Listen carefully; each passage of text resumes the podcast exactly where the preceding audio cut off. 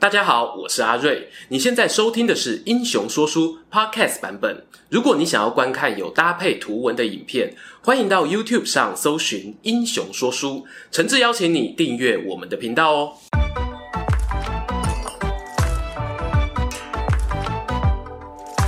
Hello，英雄说书的观众朋友，你们好，我是说书人阿瑞，替大家带来精彩的英雄故事。前不久，在瑞语制作人单元中呢，Mula 有丢给我一个麻烦人物哦，问我要不要接。给他是秦始皇。我几经思量，斟酌再三呢，决定看看影片下方网友们的回应，再做打算。没有想到啊，那些扇子团的团员们呢，竟然一面倒的叫好哦。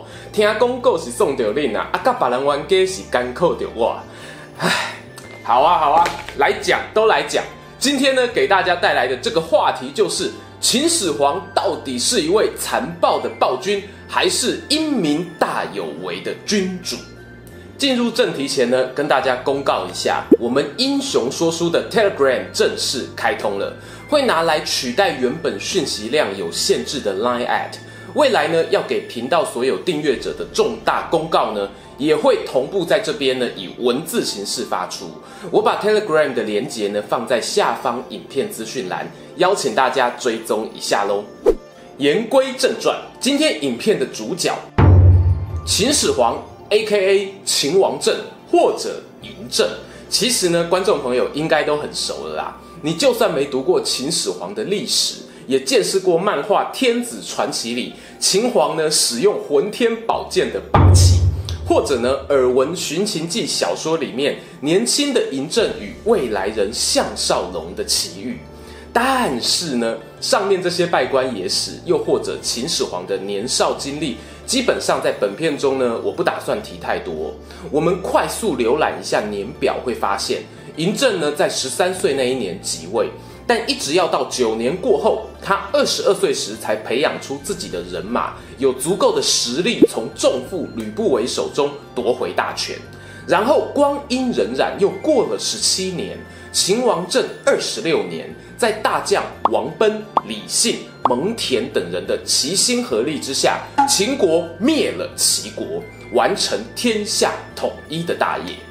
话说，在游戏破关啊，我是说统一天下之后啊，秦王政呢就自称为始皇帝，成为中国历史上第一个使用皇帝称号、打造第一个实施中央集权的帝国。因此，后来更有学者称呼他为千古一帝。不过，在这诸多划时代里程碑之下呢，秦始皇啊，如果死后有知。他大概也会面临相当大的压力，那就是学者们呢争相研究他做过的事情，同时想要替他一生功过盖棺论定，诶，就是帮他这个人打分数啦。我虽然不是秦始皇的老师哦，没有办法打他的人生成绩单，但是呢，我大概可以找到一些后世人们会用来给他加分、扣分的事迹。观众朋友们呢，你不妨先听看看。至于这些事情呢，要加多少分、减多少分呢？不急，最后再做决定。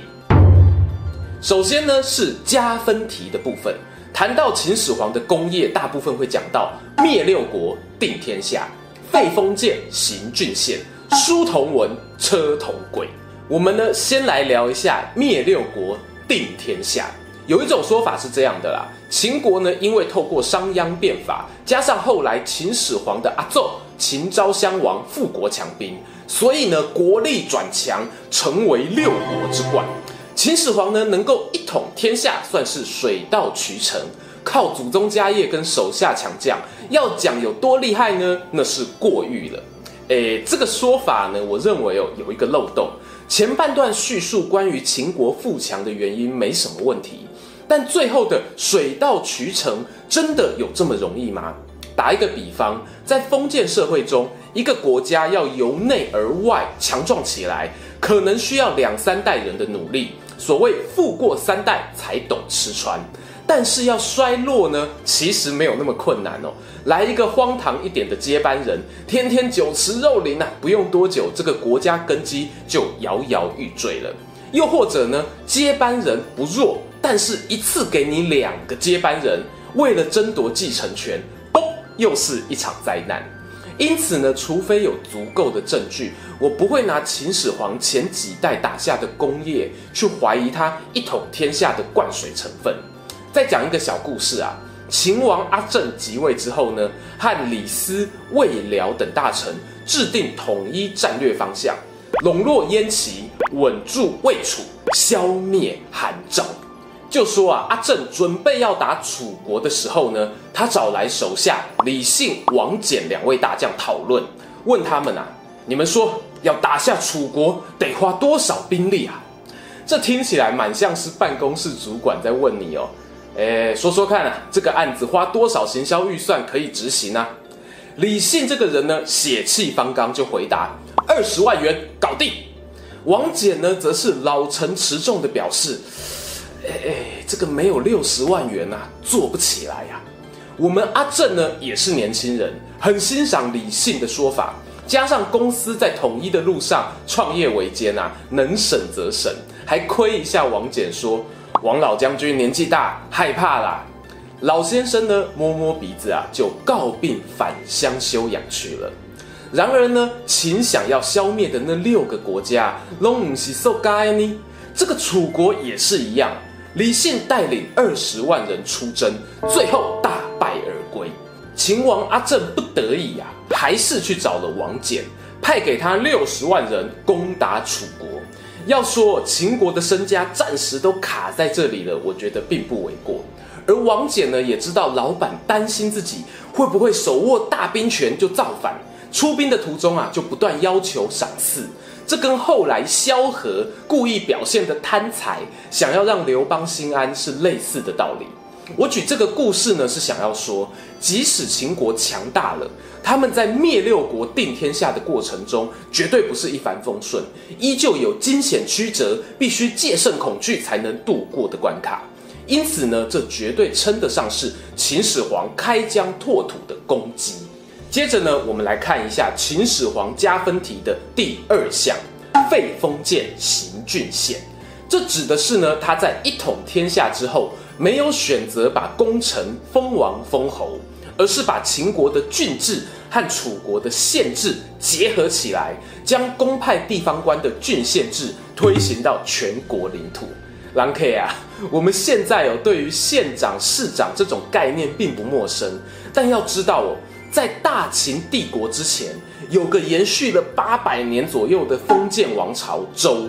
周天子的统治呢，是类似于古欧洲的封建制度。天子呢，名义上是诸侯国的共主，但在各地区掌握实权的呢，是透过血缘关系继承权力的王公贵族。秦始皇和李斯等大臣推动郡县制，会遭遇各种反弹啊，是可以想见的。民众的不适应啦，既得利益者的不满啊，都是很大的阻力。但是呢，他们无所畏惧，没收民间的武器，捣毁各国的城墙，硬是啊要把郡县施行到天下。对比后来的项羽、刘邦呢，都或多或少哦还会向封建贵族妥协。秦始皇呢，他在改革制度的决心与手段，会让我们后人啊眼睛为之一亮。再来呢，要讲到的第三项加分题，书同文，车同轨，这也包含了大家熟悉的统一度量衡。如果说前两者和政治利益重新分配有关，那这第三项呢，就和经济利益密不可分。政府呢，透过度量的统一，可以方便国家力量介入市场机制，以及呢税务的统筹管理。而书同文政策呢，更加展现了秦始皇他属于一位改革型领导者。他接受李斯的提案，以现有的文字为基础，设计了全国统一的标准字。后来呢，称之为小篆或者秦篆。这里呢，特别强调哦，史料中没有提到秦始皇有要求大家都要说秦语，不可以讲自己的语言。他只是要求每个郡县呢，不管你之前是什么国家，都要使用官方文字来撰写文件。因为同一套字符在不同地方会有不同的组成跟表达意义。举例来说，现在的日文汉字跟中文汉字看起来呢有七八成像，但同一个单词却有完全不同的解释。那秦始皇推动书同文是为了什么改革呢？我自己猜想，除了减少行政文书沟通的障碍之外，还可以让文化知识更有效率的累积。问题来了，一个有考虑到文化知识堆叠演进的人，怎么会做出恐怖的焚书坑儒行动呢？接下来，我们开始要进入所谓的扣分题时间。最常、最常被拿出来批评秦始皇的两项指标啊，分别是据说让他失去民心、天下苦秦久矣的繁重徭役，以及代表残暴的焚书坑儒。先讲繁重徭役的部分，大秦帝国呢，对于人民劳动力的使用啊，那真的是国家机器整个动起来，北筑长城，南修灵渠，阿房宫、秦皇陵，各种世界奇观盖不停。其实啊，上述这些建设的每个目的都不一样，要一概而论呢是不容易的。我们简单拿长城来说，当时北边有游牧民族匈奴的威胁，如果说要派兵驻守，那要多少常备兵力、后勤补给才足够？这会让国防预算哦十分吃紧。反之呢，有了长城之后，只要针对重点关卡布防，就能够让边防压力疏解不小。关于要盖墙还是要设重兵的争议，到了明朝啊也争论不休。如果想要看类似的讨论呢，我们袁崇焕的那两支影片哦，都可以参考参考。其次是啊，秦始皇繁重的徭役真的必然导致民变吗？这一点呢，我个人还没有答案。毕竟哦，嬴政在位期间，虽然有来自六国贵族的刺杀行动，但并没有真正的民变。根据一九七五年出土的《云梦秦简》中，学者们呢找到一些过去研究较少的秦国律法资料，也许可以协助我们把当年状况还原得更清楚一点。不过这个还原行动呢，到今天哦都还在持续进行当中，所以我们这支影片先简单带到这里，期待呢未来有更多的故事可以说。接着谈到焚书坑儒。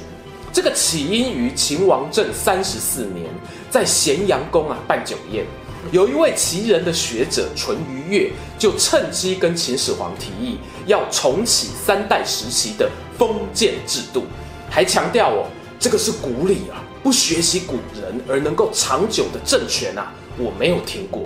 看史书看到这里，观众朋友一定纳闷了，统一天下施行郡县都已经八年了。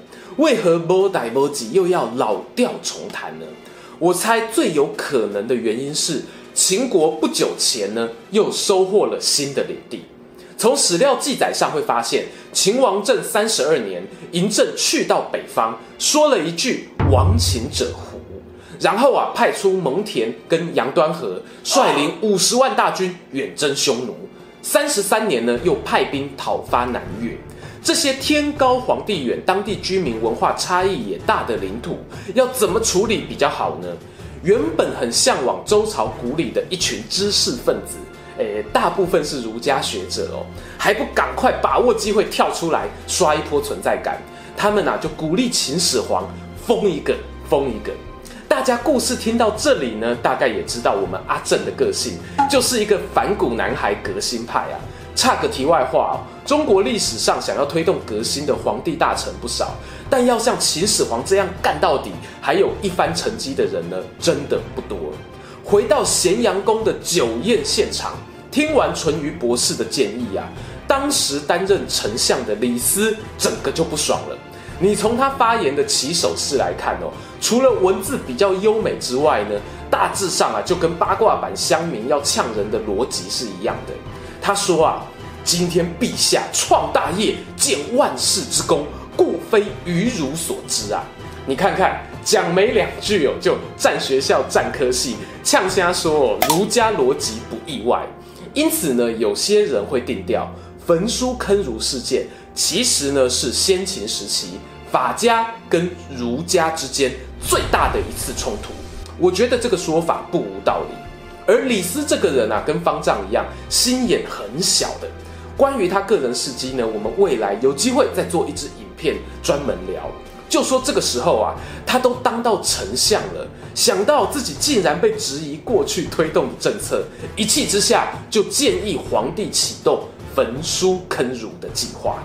简单讲呢，焚书令焚的呢是不属于官方学术机构、民间私藏的诗书经典，而对于农牧医学等技职类的书籍是允许保留的。看得出来哈，对于儒家的针对性很强。但是呢，当时啊，国家图书馆里面依旧有收藏着诸子百家的书籍。我们讲过，秦始皇呢是重视文化思想传承的。很多人也提过了，其实真正对于文化经典砍下去最痛的那一刀，还是后来的项羽火烧咸阳。至于坑儒又是什么呢？那是发生在焚书过后的隔年。当时啊，秦始皇开始兴建阿房宫，追求长生不死的灵药。但大家也知道哦，到我写脚本的当下为止，都还没有所谓可以让人永生的医疗仙丹，更何况是当时呢？秦始皇找来了一批方术士，给他们研发经费、车马费，求的就是让自己的执政有机会千秋万世。怎奈何世上难寻不死药，人间安得返魂香？那一批方术士既没有制造出不死药，又对国家政策颇多微词。秦始皇心想啊，我当初焚书，保留下方士类的书籍，没有想到哦，你们不知感恩呐、难道没有看到儒家的前车之鉴吗？一怒之下，展开坑杀的行动，共计受害者有四百六十多人。听到这里呢，你是不是又纳闷了？最早被坑杀的是方士炼金术士，那为什么儒家也把他们当作是自己人呢？道理其实不难想象，因为这些人一样有批评秦始皇的暴政，大家立场一致啊。认真说起来呢，焚书也许哦，我们还有办法睁一只眼闭一只眼去护航，但是你用连坐法去坑杀知识分子四百多人这一点呢，当时秦始皇的长子。扶苏都看不下去了，跳出来、啊、劝阻老爸，无奈呢，最后老爸没有听劝，把他发配边疆。而这件事情发生后的两年，秦始皇呢就过世了。他一方面是独一无二的始皇帝，但同时呢也跟凡人一样，必须承受生老病死。不知不觉啊，来到今天的结论时间。我想起很受人敬重的学者前辈黄仁宇先生，他很少我去对具体的历史人物进行道德批判或者高度赞美。他认为每一个人每件事都只是大历史环境中的一环，决定历史的呢，从来不是某个人或者某件事，而是整体的历史进程。关于这个观点呢，我在 If 系列中哦也不止提过一次。因此呢，英雄说书从来啊就不能够当做是严谨的历史课，否则我也不会下这个标题吸引大家进来看的。但是呢，作为茶余饭后的趣味，大家煮酒论英雄，赚赚广告钱呢，我觉得是很好的。还是聊回嬴政身上，他在待人处事的个性呢，是一个不讨喜的人，他爱面子，容易迁怒，残酷冷血。在汉武帝罢黜百家，独尊儒术之后啊，后代的知识分子回头检验秦始皇的行为，大概呢有九成以上会抵触家的道德观。然而呢，我们不能够忽略嬴政，他事必躬亲，是一个工作狂。以皇帝这个职位来说呢，他做得非常之好。开玩笑的讲了，毕竟这个职位呢是他自己创的嘛，就他最会。在制度改革上，我们今天挑出来讲的郡县代替封建、度量衡统一等等，都是从他而起，影响接下来一两千年的历史重大改。甚至日后许多所谓的明君身上，都还可以看到秦始皇的影子。所以呢，站在我个人的立场，我会这么说：嬴政，你就是带起当皇帝风潮，教别人怎么当皇帝的那个男人。喜欢今天的故事吗？英雄说书需要你的支持，让好故事被更多人听到。动动手指订阅我们频道，打开小铃铛，选择接收全部消息，这对创作者的帮助非常非常大。如果你还想要给我们更多鼓励，也可以扫描加入会员 QR code，用每个月一杯咖啡的钱赞助我们的内容创作。这里是英雄说书，我们下次再见，拜拜。